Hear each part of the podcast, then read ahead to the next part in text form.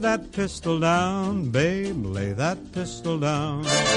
Pistol packing mama, lay that pistol down. Oh, drinking beer in a cabaret, was I having fun? Until one night she caught me right, now I'm on the run. Oh, lay that pistol down, babe, lay that pistol down. Pistol packing mama, lay that pistol down. Oh, I see you every night, Bing, and I'll woo you every day. I'll be your regular mama, and I'll put that gun away. Oh, lay that pistol down, babe, lay that pistol down. Pistol packing mama, lay the thing down before it goes off and hurts somebody. Oh, she kicked out my windshield and she hit me over the head. She cussed and cried and said I'd lied and she wished that I was dead. Oh, lay that pistol down, babe, lay that pistol down. Pistol packing mama, lay that pistol down with three tough gals. ¿Qué tal? Bienvenidos a un nuevo episodio del NASCAR, un podcast donde hablamos de tecnología, ciencia y sobre todo muchísima simulación. Ya nos encontramos en el episodio número 23 y ya comenzamos de nuevo con las con los releases o los lanzamientos normales de cada semana. Eh, han estado muy interesantes las noticias de esta semana. Ahora sí que vámonos rápidamente hacia... Ay, por cierto, se me olvidó presentarnos. Ay, qué sonso. Aquí se encuentra su anfitrión. Asael Hernández. Y también su otro anfitrión, en Lamblos.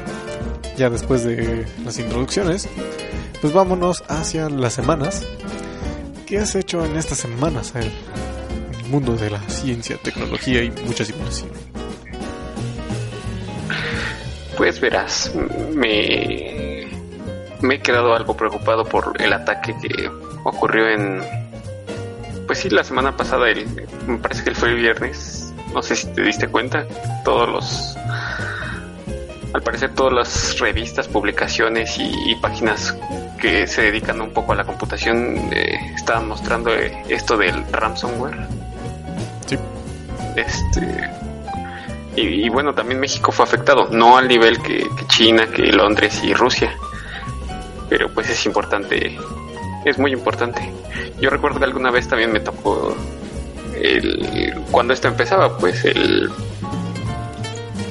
En, no sé si lo viste alguna vez que le llamaban el virus de la Interpol o el virus de la Policía Federal, que te aparecía una te aparecía esa pantalla que su computadora está siendo utilizada para actividades ilícitas, por favor deposite no sé cuánto, a, creo que en el Oxxo te lo pedían y, y, ya se va a liberar, pero realmente no te dejaba hacer nada. Ah, fue cuando, cuando estabas allá en la NASA. no, ese fue un compañero, pero a mí, a mí me pasó en Cholula cuando, bueno, en, en Puebla cuando vivíamos allá. Yes. Es, se siente igual desesperante, pero pero te digo, eso eran sus inicios, ahora al parecer ya no se puede quitar tan fácil. Pues sí. Ahora, ahora me imagino. Ahora me imagino si, si el blanco principal fue este, el sector salud, imagínate, no sé, perder el expediente de pacientes que, que tengan este algo crítico, es, debe ser algo horrible. Sí, pues sí. En ese caso, no sé, um, estaba leyendo una noticia acerca de lo acontecido. Lo que no entendí muy bien de la noticia fue si aprovecharon un... ¿Cómo se llama? Un puente que tenía Windows y que se había mandado... O que ya se había mandado una actualización para que ya no fuera vulnerable y que solamente afectó a las computadoras que no tenían esa actualización o si fue después del ataque. Mm, por lo que entendí fue después del ataque que metieron el parche este. Mm. Y pues sí, intentando ya recobrar este recobrar algo de terreno. Por... Sí, pues sí, es que sí estuvo crítico el, el asunto. Y, y, viste que también dice que lo pararon realmente de pura casualidad, porque pudo haber sido mucho peor, ya que la persona que lo detuvo solamente compró el dominio a donde estaba se estaba redirigiendo todas las computadoras. Compró el dominio, lo literalmente lo canceló. Ya. ¿Ya? acabó el ataque. no, pues qué buena onda. Un este. Fue una. No todos, los héroes, así decirlo. no todos los héroes llevan capa.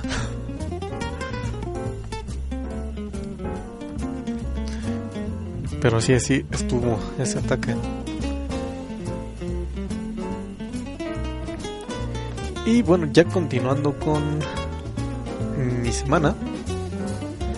ah, esta semana Cuéntanos. eh, ay, sucedieron muchas cosas. Em- Empecé a escuchar otros podcasts en inglés para este generar más contenido y ver cómo está la parte en habla inglesa. Y hubo una noticia interesante acerca de este eh, no sé si la viste de una prueba de un violín Stradivarius acá contra uno moderno y que realmente era la prueba si eran los Stradivarius tan buenos como decían y si compiten hoy en día o si solamente quedaron como un hito este místico. No sé si has escuchado la noticia. No, sé que ha habido varias, varios estudios acerca de eso, pero previamente hace mucho de que, de que grandes ejecutantes del, de violín tocan un Stradivarius y tocan un violín normal y pues realmente hacen brillar el Stradivarius, pero no sé si sea por, por algo psicológico. No recuerdo haber leído en la noticia eso. Bueno, entonces lo que, Bueno, pero ¿qué decía esto? lo que voy a hacer en edición voy a este, rescatar el audio y lo voy a poner Ajá. ahorita.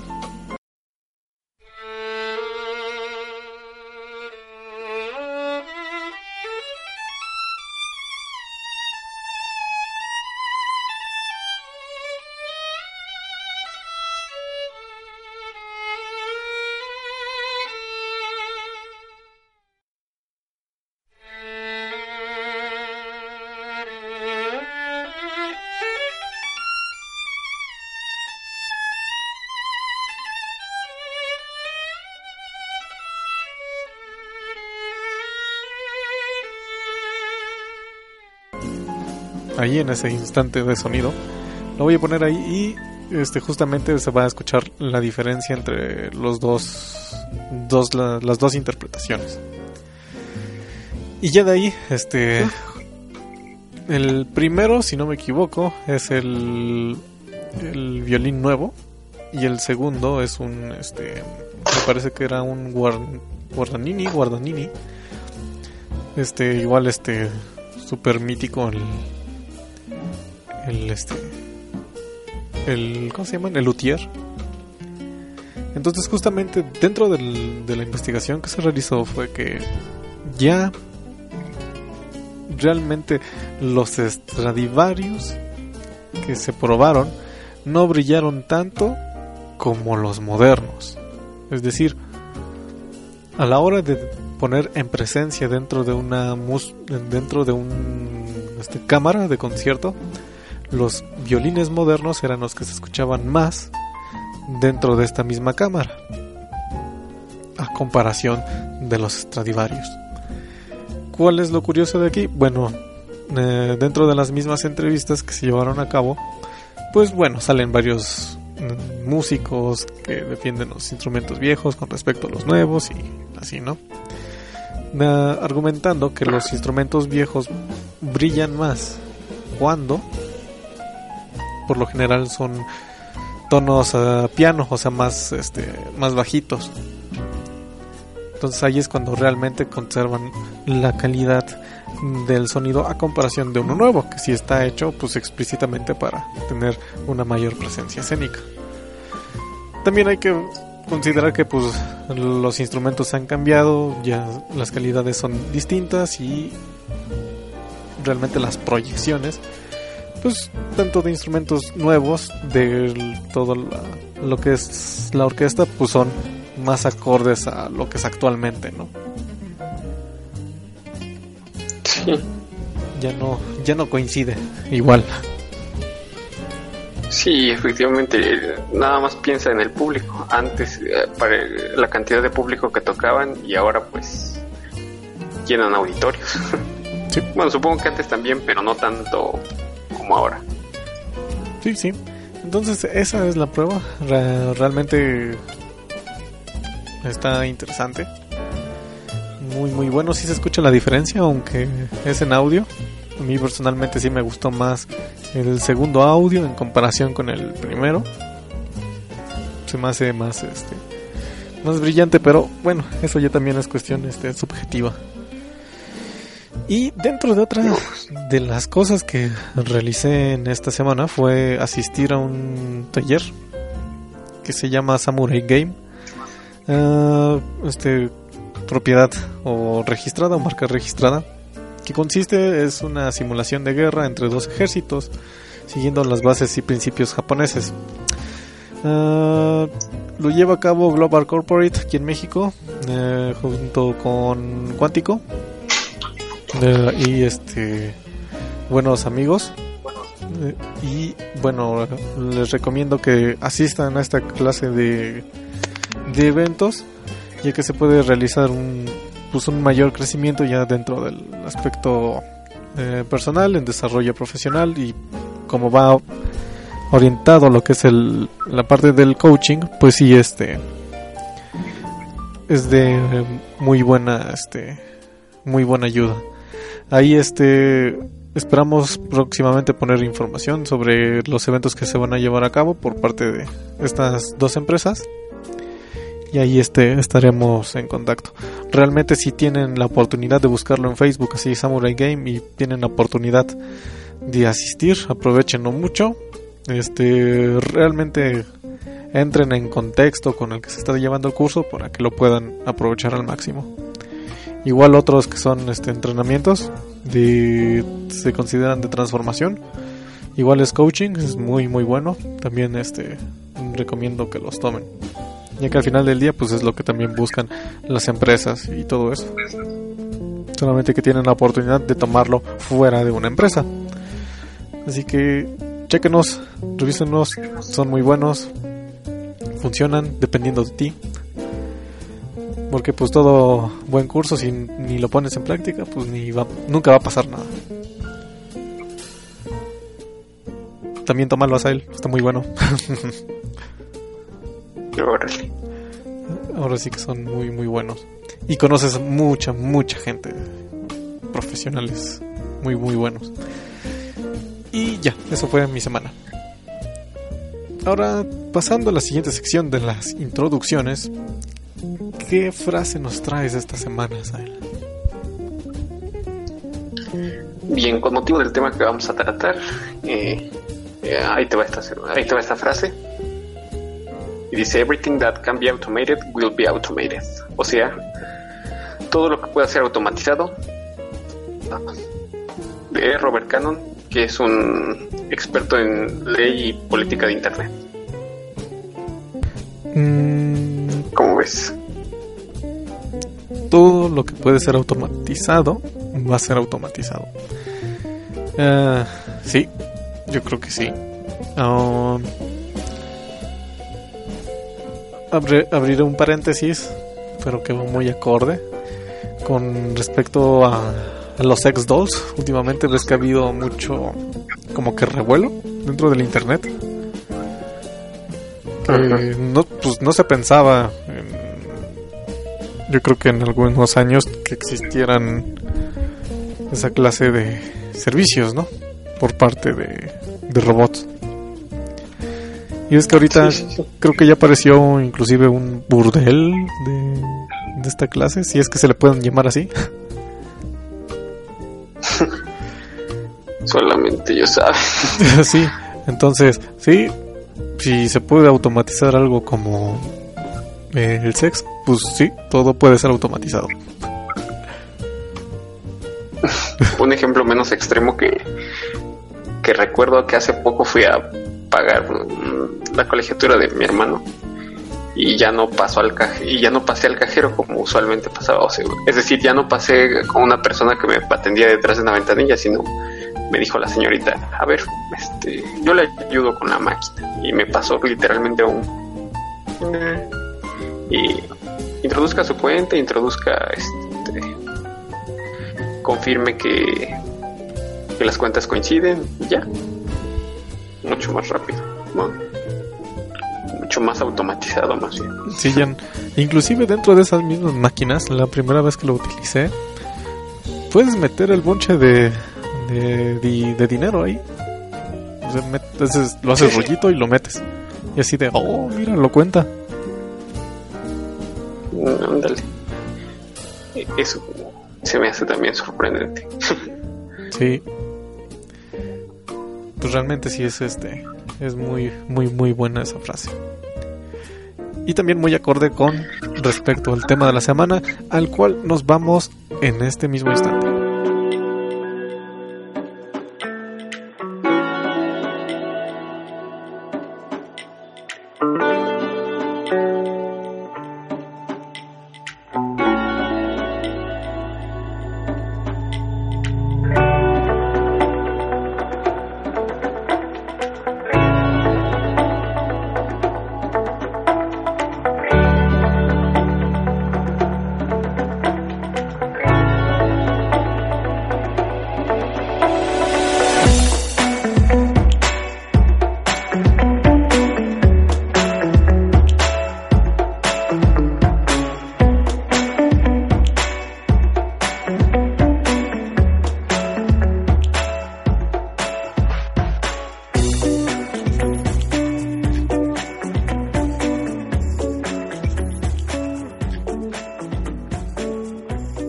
Encontramos de vuelta con el tema de la semana. Ah, nace la inquietud de este tema como parte de la serie de de simulación que hemos estado llevando donde también invitamos a Jorge, hablamos también de los motores de física, aunque no lo pareciera, tenían que ver todo todo en relación con las ecuaciones de movimiento que hemos llevado Así que también la historia de los simuladores tiene que ver muchísimo, muchísimo con toda esta serie de la cual hemos estado platicando últimamente. Y la pregunta sale, o el tema sale porque nos hicieron una pregunta dentro de un examen. ¿Qué es un piloto automático? A ver, Asael, después de que nos peleamos con ese profesor, ¿realmente qué es un piloto automático? Bien, yo creo que para que lleguemos a eso hay que dar un poco de, contexto histórico. ¿Te parece si empezamos con eso? Vale. Antes de, responder la pregunta. Bien, eh, bueno, los que estén un poquito más familiarizados con la aviación se, recordarán que en diciembre de 1903 los hermanos Gray fueron los primeros que lograron eh, el vuelo motorizado y, y no lo hicieron este, así al azar, sino ellos también construyeron un túnel de viento y, pusieron mucho empeño, mucho trabajo en, en hacer la aeronave, la aeronave controlable, porque igual ya había planeadores. Pero eh, la dificultad para controlarlos, bueno, para controlar esta nave, es lo que obligó a, al desarrollo de sistemas de control automático. Por eso, para 1912, el primer autopiloto fue desarrollado por Sperry Gyroscope Company y fue probado por Curtis Flying Boat. Para 1914, eh, este llegó a tal nivel de desarrollo que en una prueba pública eh, demostró que podía que podía mantener las alas en las alas estables eh, con, con, el piloto levantando las manos y es decir, fuera de, los controles. El clásico free, stick, ¿no? Free stick control. Ándale.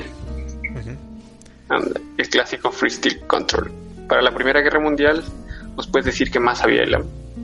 Para, la primera, Primera Guerra Mundial, 1914-1918, pues hace un gran desarrollo por parte del diseño en la navegación. Sin embargo, pues ahora sí que un piloto humano, aunque era capaz de realizar condiciones de estabilidad y de control en las aeronaves, pues bueno, por ahora sí que no era en ese entonces tan responsivo, por decirlo así, el sistema de control automático. Sin embargo, pues bueno, recordando un gran personajazo del cual hablamos hace algún tiempo, Brian, de 1911, pues ahí empieza con la teoría de las pequeñas perturbaciones en la dinámica de las aeronaves. Y ya en los años de los 1920 pues salen estas conocidísimas derivadas de estabilidad, que justamente pues son medidas y calculadas por medio de eh, vuelos de prueba.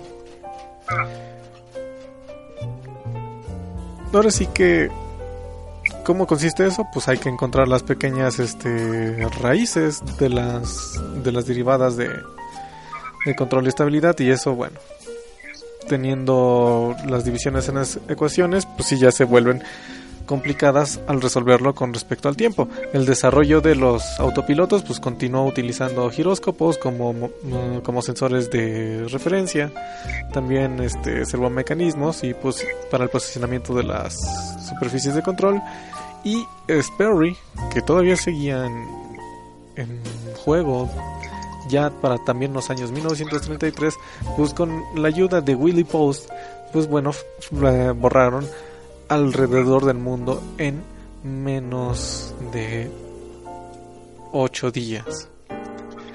¿Y qué pasó de ahí, Asael?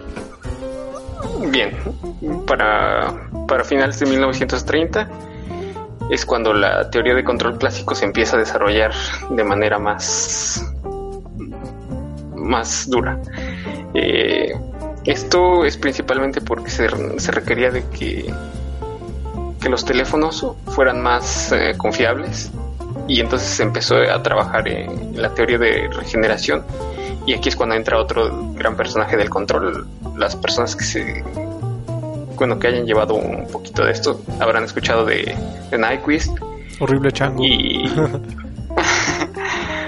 de Nyquist y de Bode, que fueron los. que fueron las personas que más aportaron a, esta parte del control.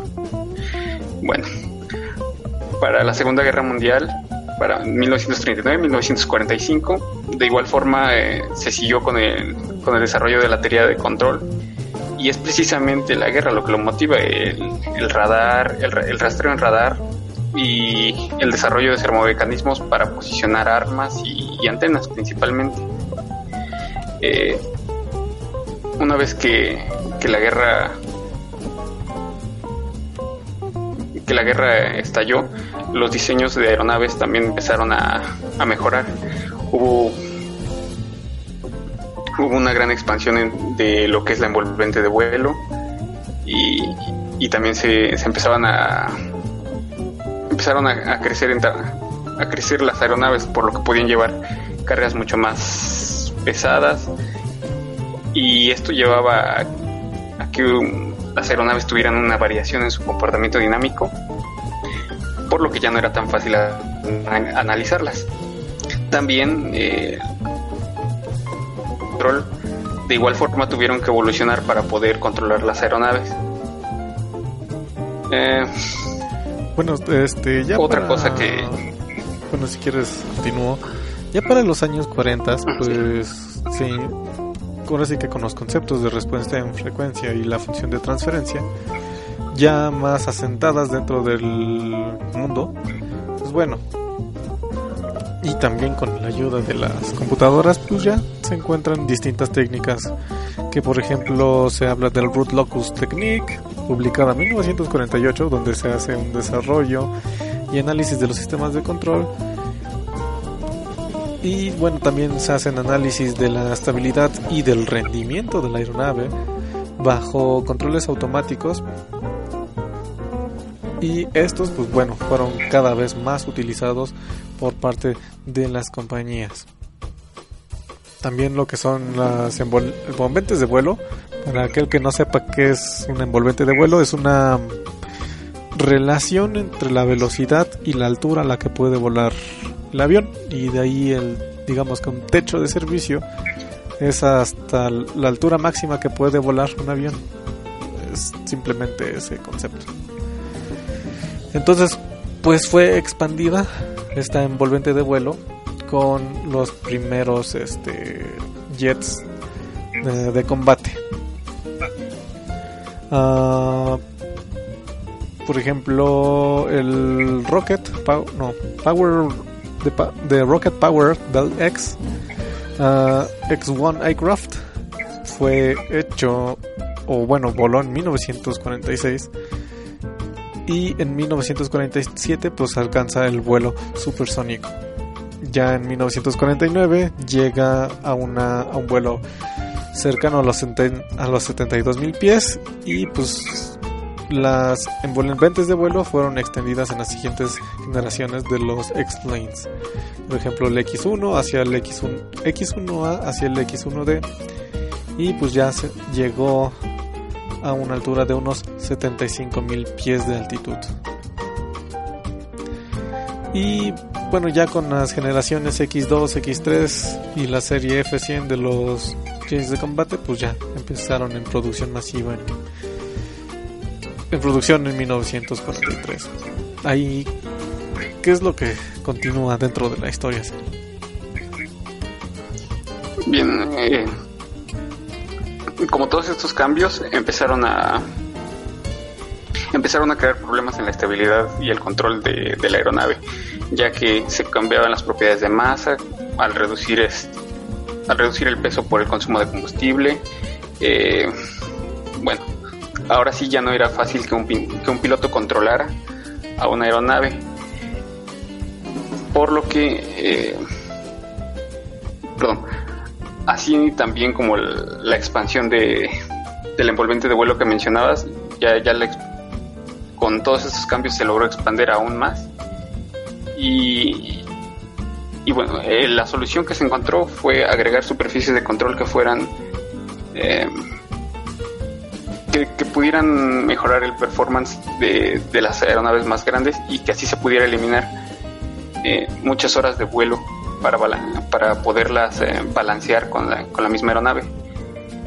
Eh, antes se tenía que, que probar que estas fueran eh, fueran perfectas para los pilotos, bueno, que fueran diseñadas para los pilotos, pero con el nacimiento de, de estos sistemas de control, pues se vio mejorado por una cosa que se llama Stability Augmentation, del cual vamos a hablar un poquito más adelante. Eh, todo esto gracias a, a, los sensores de velocidad angular con los que se podía realimentar la aeronave y así cambiar los modos naturales de, esta. Mm, para 1949, ¿qué más tenemos? Ay, había apagado el micrófono. Para 1949 se vio el primer vuelo del Havilland Comet, que pues justamente se considera como la primera aero, no, primer jet de transporte. En 1950 los problemas de supersónicos llegando al Mach 3 pues ya empiezan a ser investigados. El Lockheed, Lockheed X7, eh, un rocket un roquete, un cohete no tripulado, pues bueno, fue este fue probado para un ramjet engine. Un ramjet engine son este ay, se me olvidó cómo, cómo era el ramjet. Uh, ¿Te acuerdas cuál era el ramjet? Ramjet es, es un acrónimo, ¿eh? Es, es super son, no, ese es Scramjet. Sí, me acordaba de ese. El Ramjet, según me acuerdo, es este un sistema de, de cámara de combustión donde no tienes ninguna pieza movible, simplemente es por el movimiento de la de la aeronave, si no me equivoco. Sí, así es. Y y la compresión llega precisamente por la velocidad que alcanzas, no por una pieza mecánica, como bien lo dices. Entonces ahí son este, pues ya investigaciones un poco más este, distintas y luego ya existe lo que es el, Scramjet, eh, Super Combustion, eh, Supersonic Combustion, eh, Ramjet. Entonces bueno, podemos dedicarnos luego a un episodio de eso. Y ya durante cinco años del, del inicio del programa, en 1951, también fue proporcionada información de la aerodinámica a altas velocidades, la aerotermodinámica, combustibles eh, especiales y también materiales especiales. Eh, ahora sí que pues estos programas también eh, contribuyeron en el diseño de las aeronaves, por ejemplo de la F-114, del SR-71, también el X-15 que fue un otro cohete, pues vuela en 1959 expandiendo lo que es la envolvente de vuelo manejable más allá de Mach 6 por ejemplo, también se nos olvidó mencionar que es el Mach. Mach es la velocidad del, del sonido. Entonces, Mach 6 lo que nos quiere decir es que vamos 6 veces más rápido que la velocidad del sonido. Entonces, esto es lo que llega el X15. Y también llega por encima de los 300.000 pies. Así que imagínense cómo está. Entonces también una aeronave eh, equipada por medio de Honeywell utilizó control adaptativo para proveer para proveer eh, estabilidad augmentation o aumento de la estabilidad en tres de los ejes y también una transición aerodinámica del control hacia la reacción de la de la reacción de la aerodinámica de control Ah, ya, perdón. Este estaba leyendo. Que ahora sí que la, el control de la aerodinámica se vio que fue no sirvió para este altas altitudes, por decirlo así. Es decir, este clase de control que se, que se aplicó en esas este, aeronaves, pues bueno, no sirvió en grandes altitudes. Para los 1960, ¿qué es lo que pasó? Bien, para 1960 ya había pequeñas aeronaves de combate alcanzando Mach 2, por ejemplo el, el Mirage francés o el F4 Phantom, que este ya alcanzaba 2.4. Eh, en la parte de aviación civil el Boeing 707 y el DC-8 también empezaron a, a, notar, a cobrar bastante popularidad. Pero lo más importante fue que las computadoras digitales empezaron a tener mayor impacto en la ingeniería. Hubo mayores técnicas de análisis numérico y esto nos ayudó a esto ayudó a que se que, las técnicas del control moderno pudieran ser utilizadas y crecieran aún más. También eh, todo lo referente a, aerodinámica hipersónica que se ganó gracias al programa X de X15, X20 ayudó a resolver muchos problemas en cuanto a, la reentrada de, en cuanto a la reentrada a órbita espaciales. Ahí ocurre algo muy interesante. bueno, continúa, continúa. Sí, no, no, aunque el programa iba a ser cancelado, dilo tú. Ah, ya me perdí.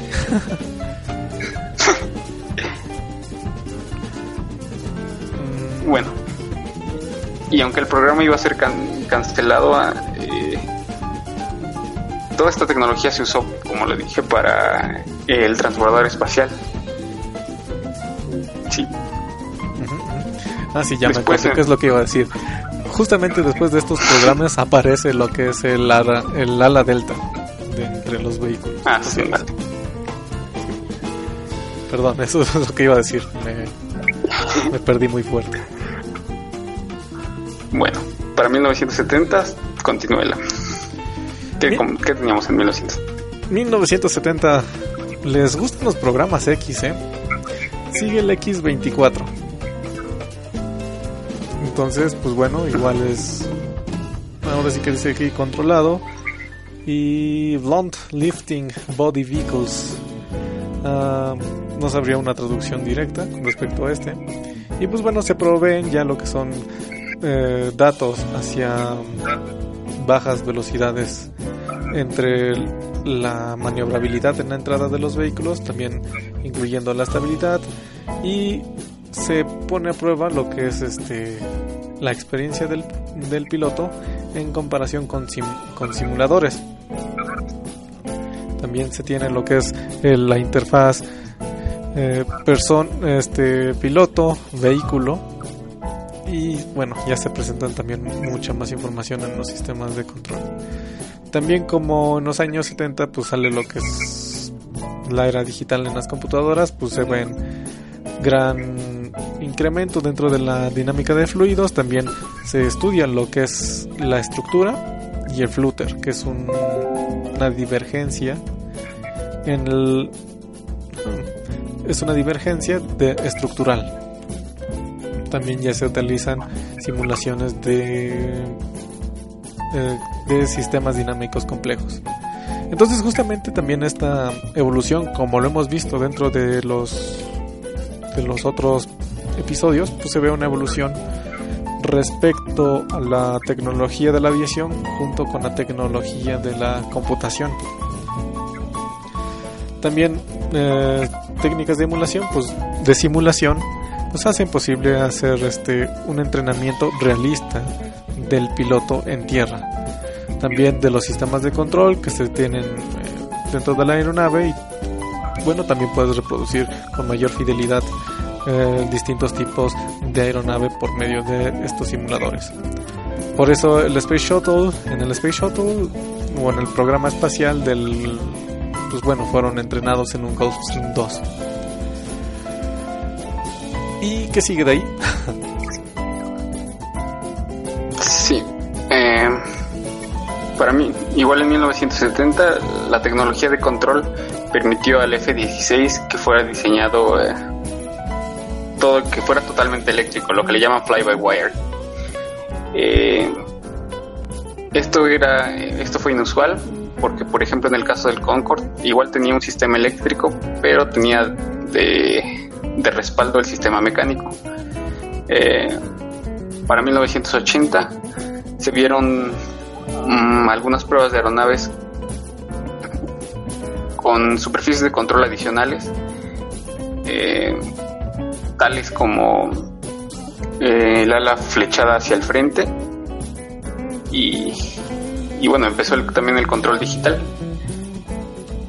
El, X, el aeronave X-29 que era una aeronave para investigación, era inestable en pitch, pero sus, sus tres, más bien, y tenía tres superficies de control, canard, flaperons de ala y flaperons de, de timón. Esto hacía que el sistema fuera triplemente redundante de manera digital y, y también tenía un, un respaldo para cada procesador. Esto hizo que, nacieran muchos problemas interesantes en lo que fuera, en lo que es control multivariable y precisamente es de lo que se encarga el control moderno. Para 1981, ¿qué más nos tienes, Elam? 1981, viaje del, del US Space Shuttle, otro programa especial. Pues bueno, ya se gana lo que es en el resurgimiento en el interés en el, en el vuelo hipersónico que se, que se tuvo las, durante los 80 y también este órbita de un solo stage este de, un, de una sola estación para los vehículos que fueron estudiados se incluye el British Hotel o Horizontal Takeoff and Landing de eh, ¿cómo se llaman? de satélites no tripulados en el lanzamiento de los vehículos por, por ejemplo, IDEL US Staff, TAV, que es este Transatmospheric Vehicle, para ser este completamente este, reutilizables en este caso. Y bien, aquí terminan como que las remembranzas, remembranzas de la historia del este de los pilotos automáticos ya dentro de estas fechas de los 1980. Sin embargo, yo creo que ya teniendo esto en mente, a lo mejor ya podemos llegar a una definición mejor de lo que es un piloto automático. ¿Nos puedes compartir algo? sí, estoy de acuerdo en lo que dices. Pues la manera en, la que yo lo veo, un piloto automático es un sistema de control que va a reemplazar al humano y, que va a cumplir cierta tarea. Hablando de, aviación eh, o, de cosas espaciales, ya sea podría ser seguir unas, una ruta, mantener eh, un ángulo de ataque, realizar un buen un viraje coordinado, cosas de ese estilo. Mm. Esa es como que la... ¿Cuál opinión? ¿Cuál es tu opinión? Mi opinión es, eh, es esa. Al final del día es que se pueda seguir una trayectoria. Punto. O sea, simplemente te ayuda a eliminar el cansancio que conlleva manejar una aeronave pues por medio de un dispositivo. Le metes ya sea velocidades, coordenadas, lo que sea y ya se encarga de seguirlo el cansancio y el error, yo creo que también hay que eliminarlo. Sí, pues sí, no es lo mismo volar una hora que si es este, si es cansado volar una hora. Sin embargo, ya pasarnos unas 16 horas volando, pues como que empieza a ser mella dentro de las personas. Sí, estoy de acuerdo. Entonces justamente es esta uh, reemplazo de un piloto o más bien un complemento porque nunca lo vamos a quitar. Esperemos. Yo también. Y entonces, ¿cómo es que nace la necesidad de estos sistemas de control automáticos? La necesidad viene con la evolución de, de las mismas aeronaves, ya que ya que al aumentar la envolvente de vuelo de la que platicábamos, se necesita un aumento de la estabilidad de, la dinámica de la aeronave. Esto es principalmente porque hay mucha variación de la presión dinámica eh, y al variar la presión dinámica varias, varias los coeficientes y, si varias los coeficientes tienes otra, otra cosa que controlar. Eh, entonces la digamos que la solución más normal es hacer algo que se le llaman gain scheduling, que sería yo creo que en español algo así como asignación de ganancia. Es decir, vas a tu, vas a vas a tener un control que va a ser modificado dependiendo de, la condición en que te encuentres, de si estás volando muy bajo, si estás volando muy alto, muy rápido. Va a ser un control que se va a adaptar a ese tipo de cosas. De ahí viene la necesidad. Sí, también este hay que recordar que, por ejemplo, de los hermanos Wright, pues, ¿qué era lo complejo? O sea, bueno, sí era complejo. Sin embargo, pues consistía en una aeronave con tus alerones y tu timón. Y lo podías volar con tu volantito, ¿no? Y bueno, varios controles ahí. Sin embargo, con el paso de los años, como fuimos viendo, pues la evolución de la de las aeronaves, pues empiezan a haber más sistemas de control, más botones, se empiezan a hacer este, vuelos cada vez más largos, pues entonces ya empieza, como mencionábamos anteriormente, pues un cansancio hacia los pilotos y también pues puede llegar a ciertas confusiones como eh, no me acuerdo si aquí lo mencionamos que era una confusión entre los mandos de vuelo. Entonces si ya lo tienes un poco más relajado pues ya puede por, este, tener más atención hacia esos dispositivos Y ya, dentro de las funciones, pues de los pilotos de los pilotos automáticos o del control automático de la aeronave pues mencionábamos justamente es mantener el una trayectoria un curso o algo.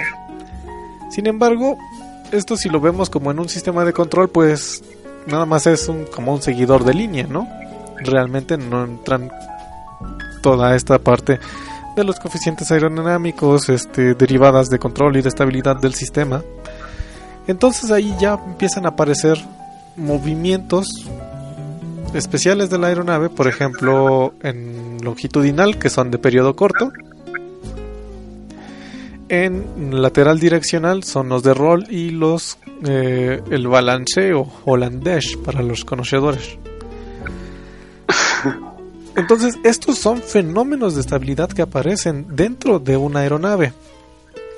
Ah, bueno, también aparece el periodo largo, pero aquí este no tiene tanta importancia como los de periodo corto. ¿Qué es lo que quiere decir? Como todo sistema eh, puede encontrarse en una posición de... ¿Cómo se llama? De, de equilibrio, ¿no? Donde, De equilibrio, sí. donde están este, todas las fuerzas balanceadas. Sin embargo, no necesariamente corresponde a una condición de estabilidad. Que la estabilidad era este. Ay, se me fue cómo va la definición de estabilidad. ¿Te la sabes? ¿Te la sabes? Mm, La estabilidad. Ajá. mm, dentro de la estabilidad va a estar el equilibrio. ah, eh, y esto no precisamente puede ser. Más bien, puede estar en equilibrio una aeronave, pero no puede. Pero a lo mejor no es estable. Si, si me. Sí, si sí. es así. Este, ya. A ver, una situación estable es- se mantiene, un eh, se mantiene en un estado estacionario, es decir, igual en el tiempo y con una modificación razonablemente pequeña de las condiciones de las condiciones eh, iniciales no altera significativamente el futuro de la situación. Dependiendo de del área en particular, la estabilidad tiene distintos significados. ¿Ok? En estabilidad de partículas referida a la física de partículas subatómicas o partículas elementales. Ah, Dios, estas definiciones están buenas. Entonces quiere decir que una situación eh, estable tú le puedes meter este, distintas perturbaciones, sin embargo no vas a ver modificado en el tiempo tu respuesta. Contrario de una condición de equilibrio donde es este, ay, tiene una condición eh, marginalmente in- este, inestable, donde nada más le inventes un poco de, de excitación, pues empiezas a perder el control sobre lo que es este, sobre la aeronave. Entonces, estos fenómenos que tenemos que son modo modo periodo largo, periodo corto en longitudinal, este rol de divergencia, rol puro y modo de balanceo holandés en los modos laterales direccionales. Y estos aparecen justamente por las eh, frecuencias naturales que están determinadas por los momentos y de las superficies de control más bien sobre las fuerzas que actúan sobre las superficies de control de la aeronave, entonces ahí se debe de calcular lo que es un pequeño damping o este eh, una compensación, un amortiguamiento que justamente se ha inducido por las este por los momentos aerodinámicos. Y bueno, ahora sí que estos eh, fenómenos, por ejemplo, también aparece uno que se llama el modo fugoide, que es este que involucra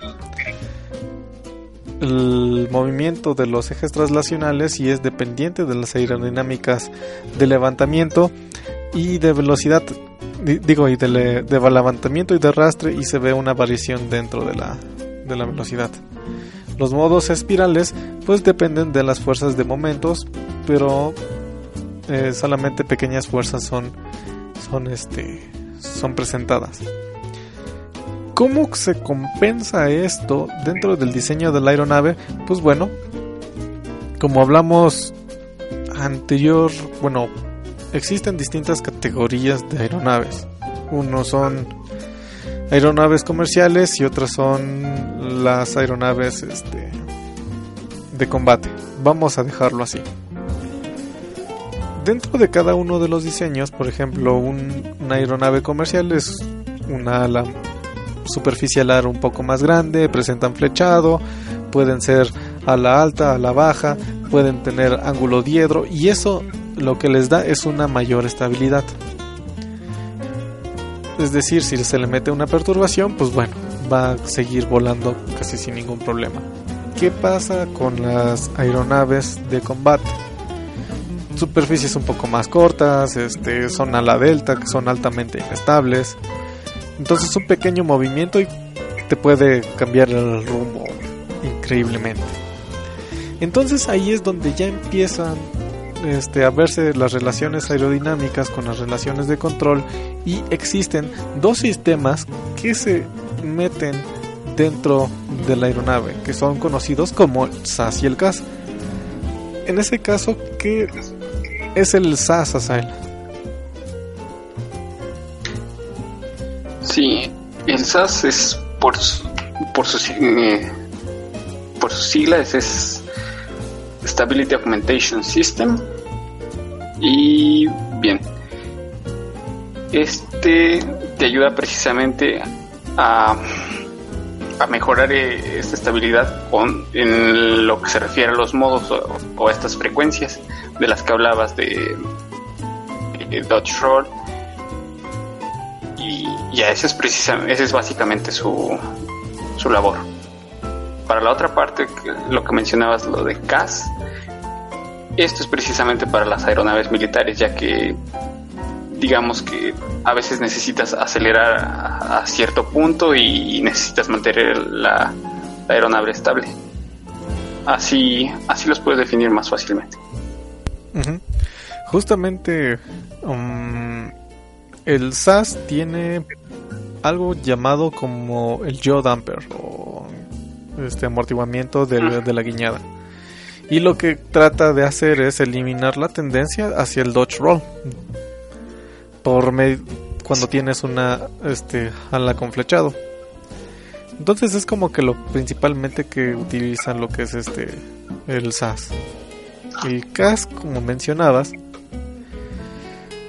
que es justamente mencionabas que es más para aeronaves de combate. Ah, alguna vez nos pasó dentro de la una de las discusiones de trabajo que teníamos es por qué el sistema de estabilidad de la aeronave no es igual al autopiloto. No sé ahí qué respuesta nos puedas dar a Sí. ¿Por qué el sistema de estabilidad no es igual al... ¿Al que dijiste, perdón? Al sistema de estabilidad no es lo mismo al autopiloto. Ah, bueno. El, sistema de, estabilidad precisamente es lo que se va a encargar, es el SAS. O sea, de, mantener un pitch estable, de mantener un yaw damper bien aceptable. Mientras que el autopiloto va, va a ser va a ser la parte de sustituir al humano. Porque en aeronaves modernas eh, no puedes, no podría un humano normal eh, cumplir con las con lo que demanda la aeronave para mantenerla en equilibrio, para mantenerla estable. Entonces, pues no es lo mismo.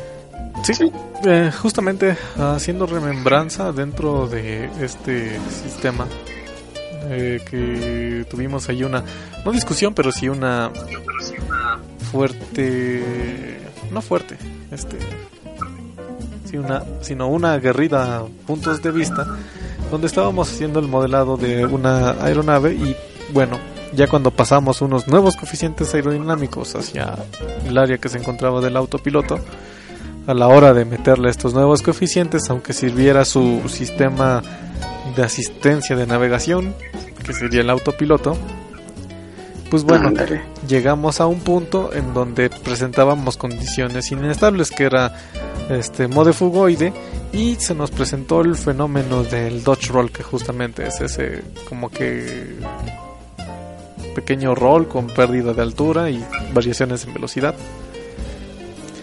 Y justamente pues qué es lo que hacía este sistema ajustaba las las este las coordenadas que eran para tomar las radiales sin embargo como no tenía un control de vuelo como tal, pues presentaba estas condiciones de inestabilidad. Sí. Sí, sí, sí, así mero. Y ya de ahí existen tres tipos de, de, este, ¿cómo se llama? de pilotos automáticos o de autopilotos. ¿Nos podrías mencionar cuáles son? Sí. Mm, ya mencionamos el SAS, el CAS y en la parte de autopilotos, eh, pues es precisamente eso, ¿no? Vamos a, sustituir la, la, tarea del humano. Por ejemplo, eh, mantener una, una, actitud de pitch, eh, mantener una altitud y el mantenimiento de la velocidad, aterrizaje automático y seguimiento de, del BOR o heading.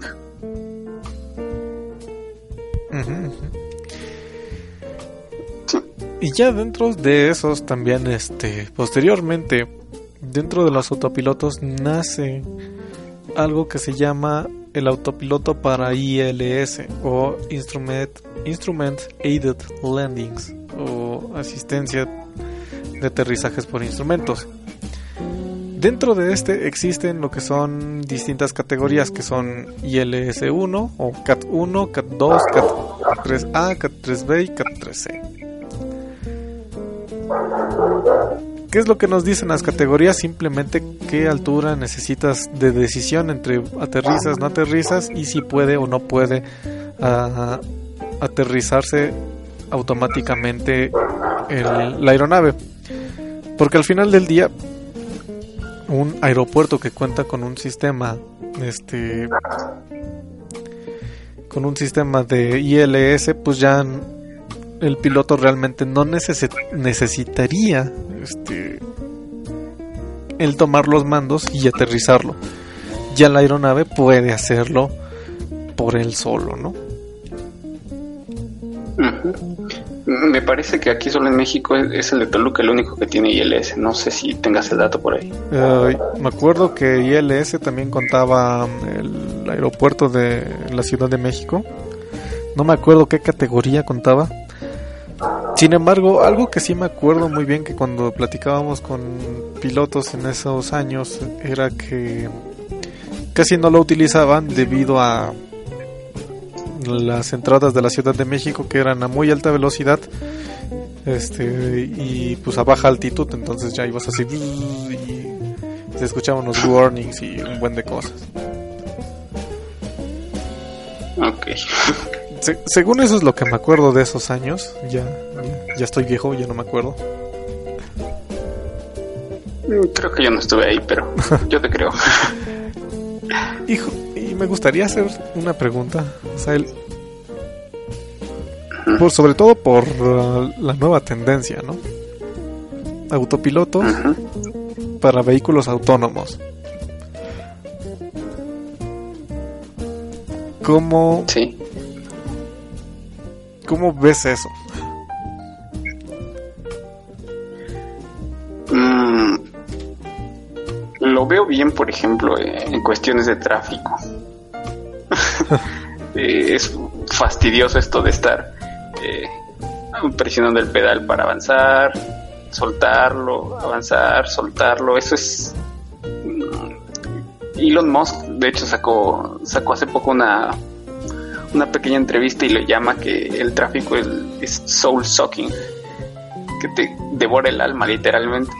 No sé cuántas, cuántas horas has estado como máximo en el tráfico, pero yo con tres estoy, estoy muriéndome. Sí, creo que he estado tres que, horas. Y, y, yo creo que el autopiloto ahí es, es lo mejor que se podría hacer. Mientras me duermo o no sé, que cualquier otra cosa. Te pones a leer, ¿no? Ah, um, ves el foot, vez. ves el foot o algo. Sí, sí. Es lo único que podría decir. Que, que sí, sí, deben meter más... Eh, más autopilotos. Sé que ya hay, por ejemplo, el, el cruise control, que, que, te ayuda a mantener cierta velocidad, pero pero hay que hacer más. Ajá. Este, justamente ves que hace algunos meses justamente hubieron varios accidentes por parte de Tesla con respecto a las personas que se confi confiaron en el autopiloto de la del carro, ¿no? Ajá, sí, sí lo vi.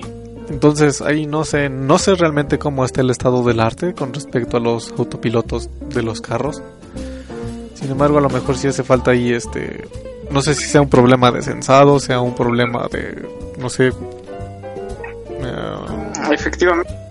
Yo, yo estaba leyendo la otra vez que es eso, eh, los sensores que se tienen ahorita pues no son tan no son tan efectivos en nieve, ni en neblina, ni en lluvia. Pero utilizan LIDAR. Mejor. Sí, eh, y, y creo que ese es el problema porque el, el líder no ha sido tan desarrollado como, como para que todavía pueda para que pueda ser usado en, en ese tipo de, de aplicaciones.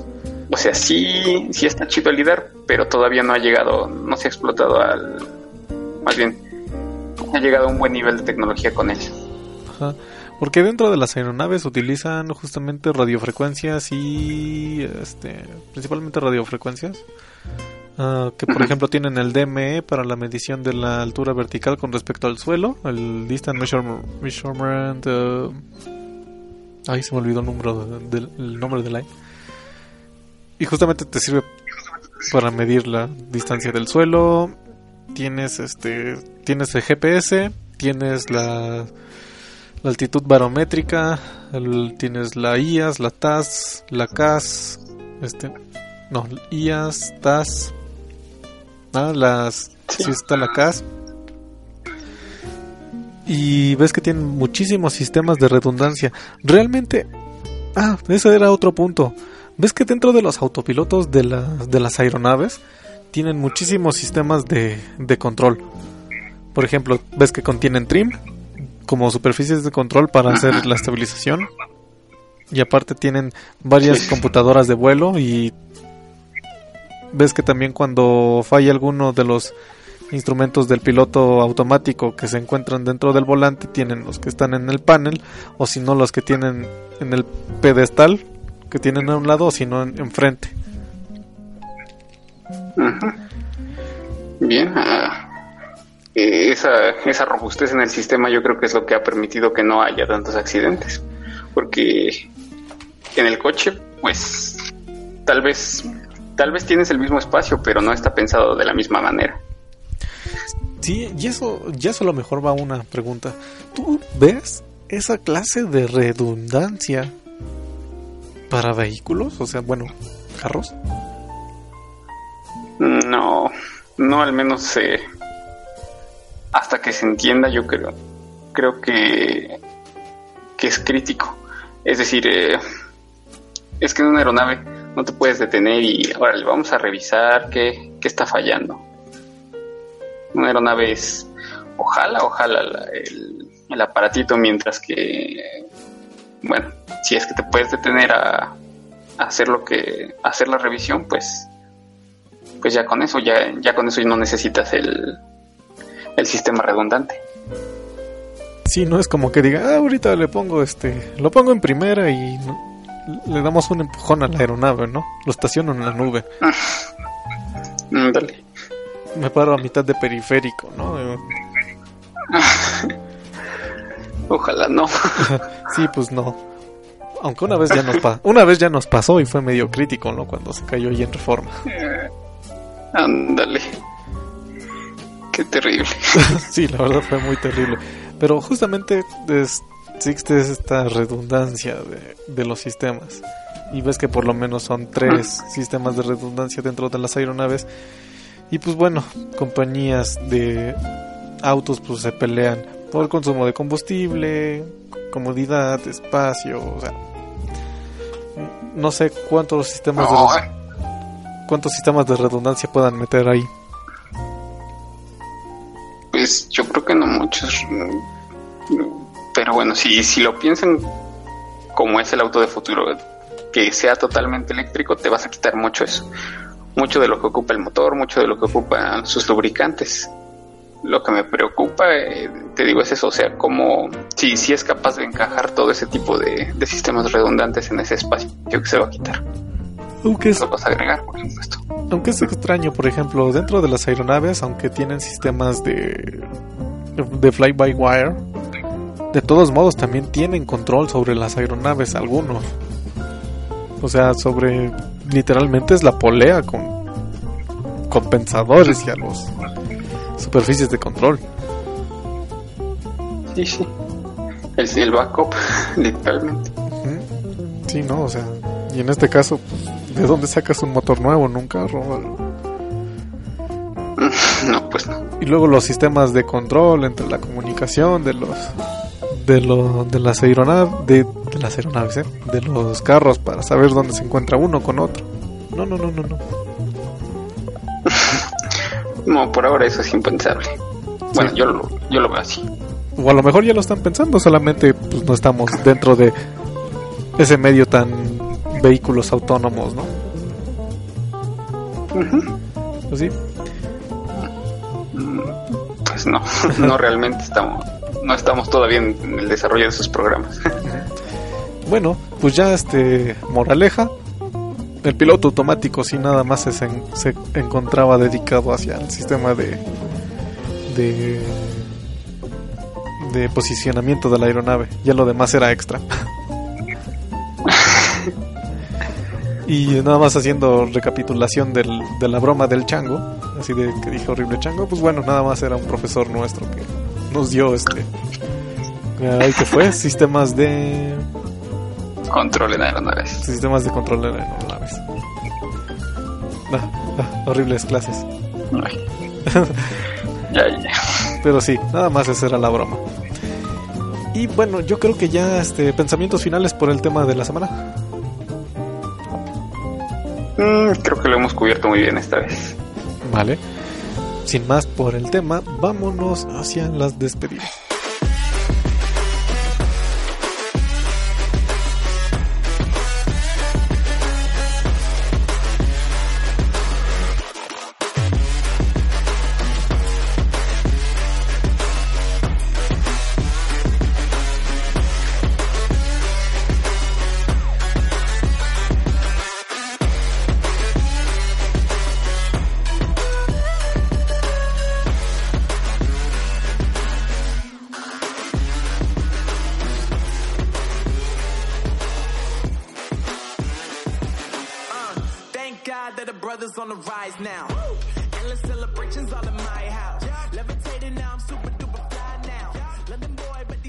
Pues ya estamos en la sección de las despedidas, no sin antes recordarles que tenemos todos nuestros servicios.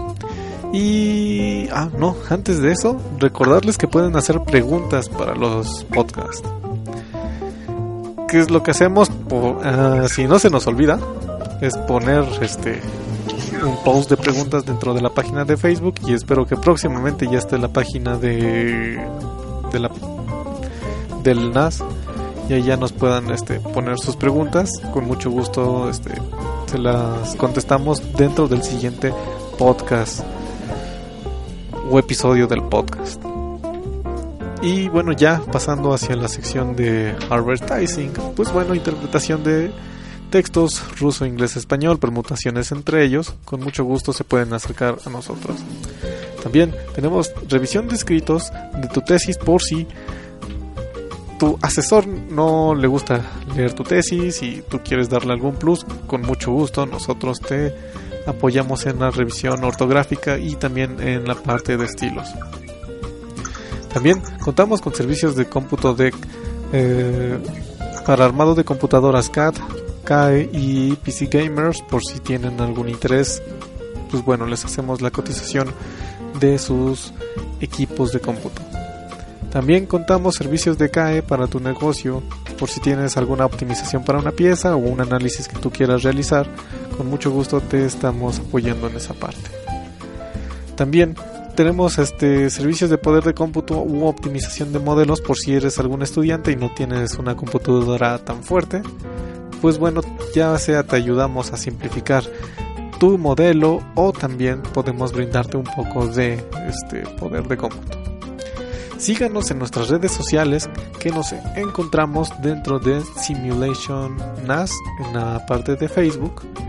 Y también este, envíenos sus dudas al correo de connection.nas.gmail.com Recuerden que este podcast lo pueden encontrar en Evox y en iTunes, así que denle manita arriba, compártalo, corazoncito, ahí dentro del Evox.